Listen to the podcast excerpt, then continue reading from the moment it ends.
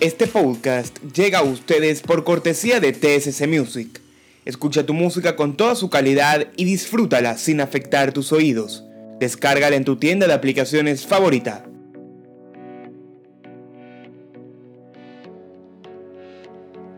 Manzana Actual. Tecnología en un solo lugar.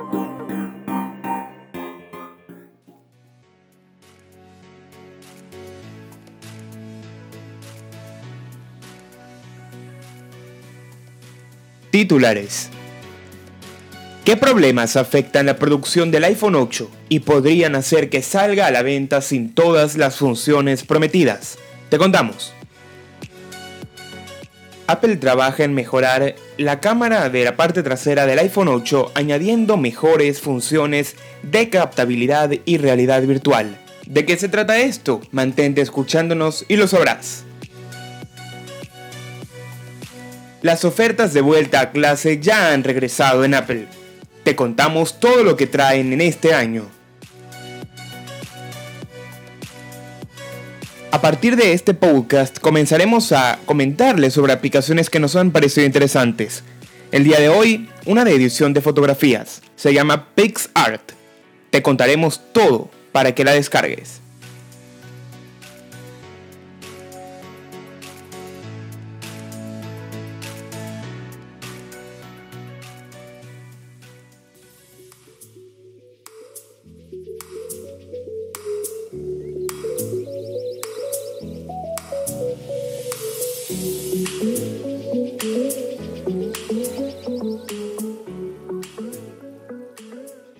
¿Qué tal? Buenos días, buenas tardes, buenas noches y bienvenidos a este duodécimo podcast de Manzana Actual. Como siempre, los invitamos a interactuar con nosotros a través de nuestras redes sociales arroba manzana actual, tanto Twitter como Instagram y nuestra página web www.manzanaactual.com. Además, queremos pedirles que por favor valoren nuestros podcasts en iTunes para saber qué es lo que quieren y poder ofrecerles todo el contenido que ustedes desean escuchar.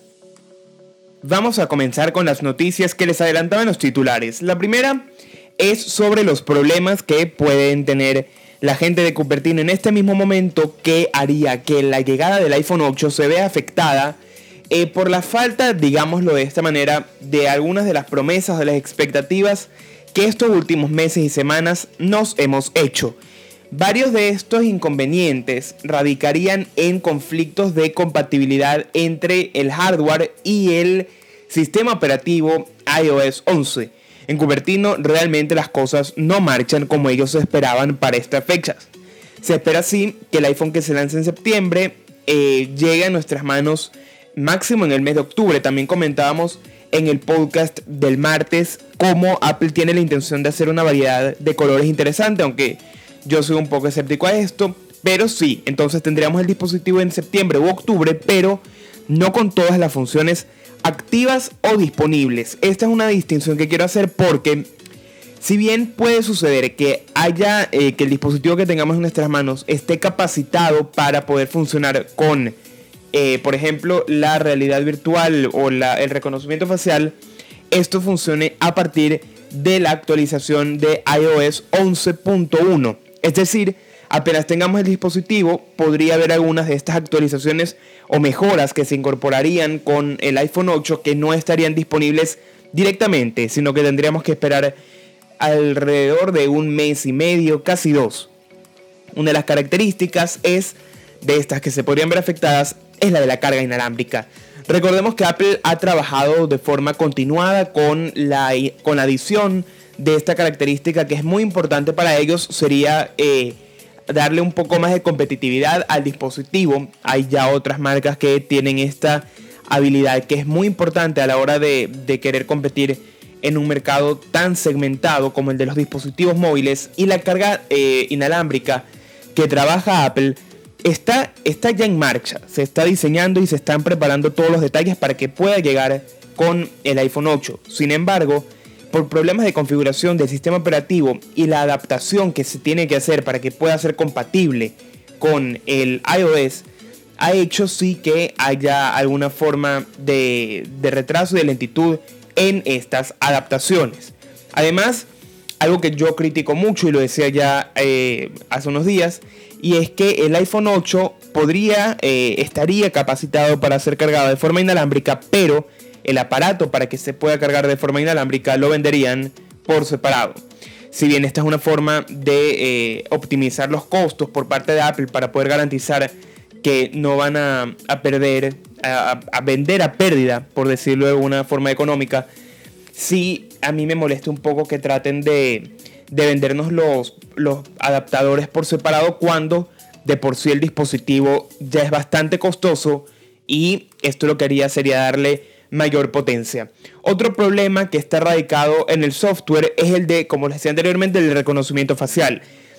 Me preocupa porque este sería el sustituto del Touch ID y básicamente nos quedaríamos con el iPhone inseguro un mes y medio hasta que se haga la actualización de iOS 11.1.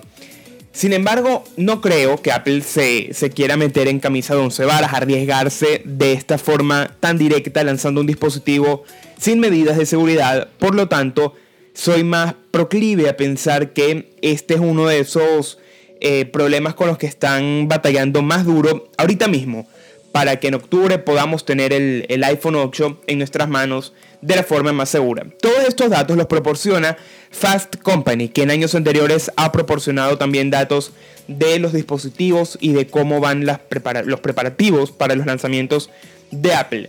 Sin embargo, voy a dudar un poco de la fuente en esta ocasión porque hablan de otro problema que tiene la gente de Cupertino y es para ubicar el Touch ID porque habría alguna, algunos inconvenientes en la colocación de este de este artefacto de seguridad dentro de las capas de la pantalla.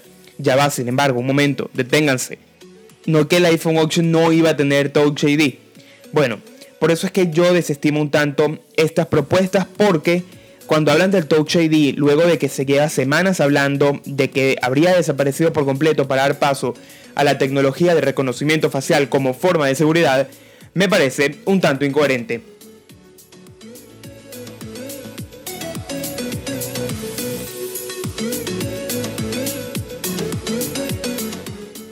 Apple trabaja en mejorar las capacidades que va a tener la cámara de la parte delantera, en este caso la cámara que va a tener toda la tecnología del 3D, es decir, la tecnología de la realidad virtual.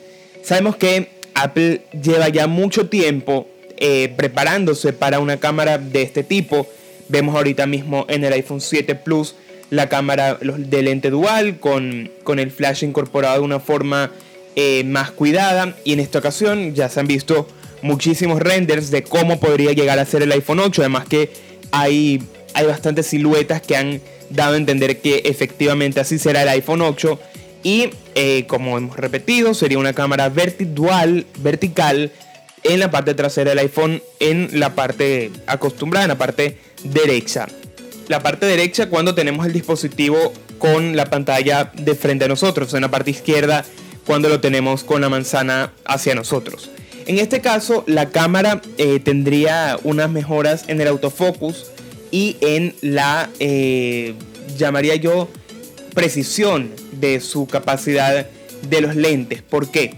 Porque con todo este auge de la realidad virtual, Apple quiere también competir en esta zona de la tecnología para ofrecer más y mejor eh, propósitos de realidad aumentada. Esto de cara a la eh, nueva generación de aplicaciones con las que ya se están trabajando, aplicaciones para las que de hecho en Mac OS High Sierra se están eh, prestando la posibilidad de comenzar a desarrollar para tecnología de, de realidad virtual y que me llama mucho la atención que Apple ha cuidado tanto los detalles. Sí espero que respeten la cuestión fundamental de la cámara, que es poder fotografiar con la mejor calidad y que no le den tanto paso eh, o que no hagan que esto prime ante, las, ante la propia cámara. Es decir, que no se den mala vida o que no sobrecarguen la cámara con capacidades para la realidad virtual y que dejen de lado a la cámara tradicional. Es decir, que mantengan las dos cosas, porque la cámara de por sí del iPhone es de las mejores del mercado y si es una cámara dual, aún mejor. Entonces queremos que, que Apple continúe con su cuidadoso uso de las cámaras. Esta cámara nueva de realidad virtual tendría un sensor 3D que es el que permitiría también reconocimiento facial en la parte delantera. También eh, hace poco tiempo Apple mostraba cómo eh, hay mejoras que se pueden incorporar con Mario, eh, Mario Run, que a mí de por sí no me gusta el juego, pero sí que tienen, van a ir incorporando realidad virtual en los juegos y esto todo va a irse sumando. De repente me imagino yo que veremos que Apple va a vender, o los, propios desarrolladores, los desarrolladores de aplicaciones van a vender tarjetas como en la época de, de las cartas de, juegos con, eh, con quizás códigos QR o con ilustraciones que serían leídas por la cámara del iPhone 8 y que nos permitirían jugar. Pero entonces hay que todavía esperar un poco, queda esperar tres meses para ver cuánto Apple quiere destinar su dispositivo a la realidad virtual. Yo creo que mucho, ya veremos.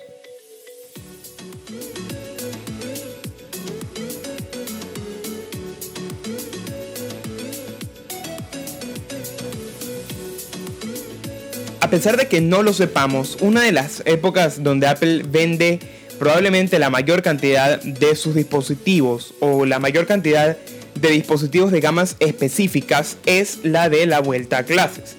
Ya esta semana arrancó la oferta de vuelta a clases del, eh, de este año, de esta temporada escolar para la de agosto. Recordemos que en Estados Unidos empiezan clases a finales del mes de agosto, así que este mes es el, el más importante para ellos. Y lamentablemente está disponible nada más para los Estados Unidos, así que desde este podcast hacemos un clamor internacional para que la gente de Apple considere extender esta, esta gran herramienta a todo el mundo. Sin embargo, no vamos a ser mezquinos tampoco.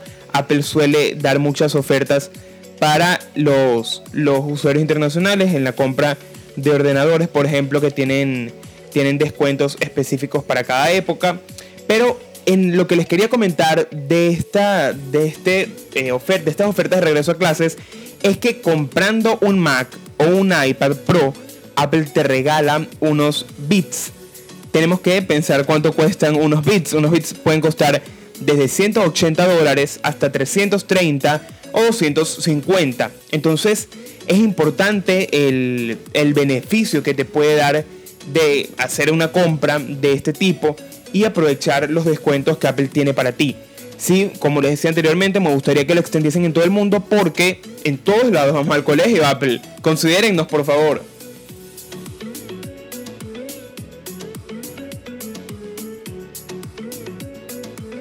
Y para cerrar este podcast, como les había prometido al principio en los titulares, vamos a comenzar a partir de esta semana a hablar de aplicaciones. La de hoy es una que a mí me gustó mucho cuando la descubrí viendo cuáles eran las más descargadas en la tienda Apple, que ahorita además se organiza de una forma, en la, en la tienda de aplicaciones, que ahorita se organiza de una forma mucho más dinámica en iOS 11, ya lo verán próximamente o pueden ver eh, muestras de esto en YouTube, pero la que descargué se llama PixArt, PixArt que es dos cosas al mismo tiempo es una aplicación de edición de fotografía y además es una aplicación que funciona como una red social. Se pueden editar las fotos, eh, añadirle eh, calcomanías, dibujar mosaicos, es decir, hacer em, layouts o editar fotografías de forma directa. Cosa que a mí me gusta mucho porque eh, la edición de fotografías desde el iPhone es una cosa que a mí me parece que tiene muchísimo eh, que se puede hacer, tiene muchas capacidades y hay cientos de aplicaciones que se pueden descargar para esto. Y además, la posibilidad de interactuar con personas de cualquier lado del mundo y ver cómo editan sus fotos me parece una oportunidad muy grande para compartir el arte. Siempre he promovido el arte eh, compartido y promover de esta forma el arte para la gente, para esta aplicación, la fotografía específicamente, es algo muy valioso. Se llama PixArt y la puedes descargar en tu tienda de aplicaciones, en este caso el App Store. Gracias por escucharnos una vez más y nos volvemos a escuchar este sábado en un nuevo podcast de Manzana Actual. Mientras tanto, no olvides seguirnos en nuestras redes sociales arroba manzana actual Twitter e Instagram y www.manzanactual.com nuestra página web. Además, valóranos en iTunes para poder precisar qué es lo que quieres escuchar, si lo estamos haciendo bien, qué mejorar. Y también descargar la aplicación TSS Music, donde puedes escuchar tu música sin afectar tus oídos y manteniendo la mejor calidad de tu música. Hasta el sábado, nos escuchamos.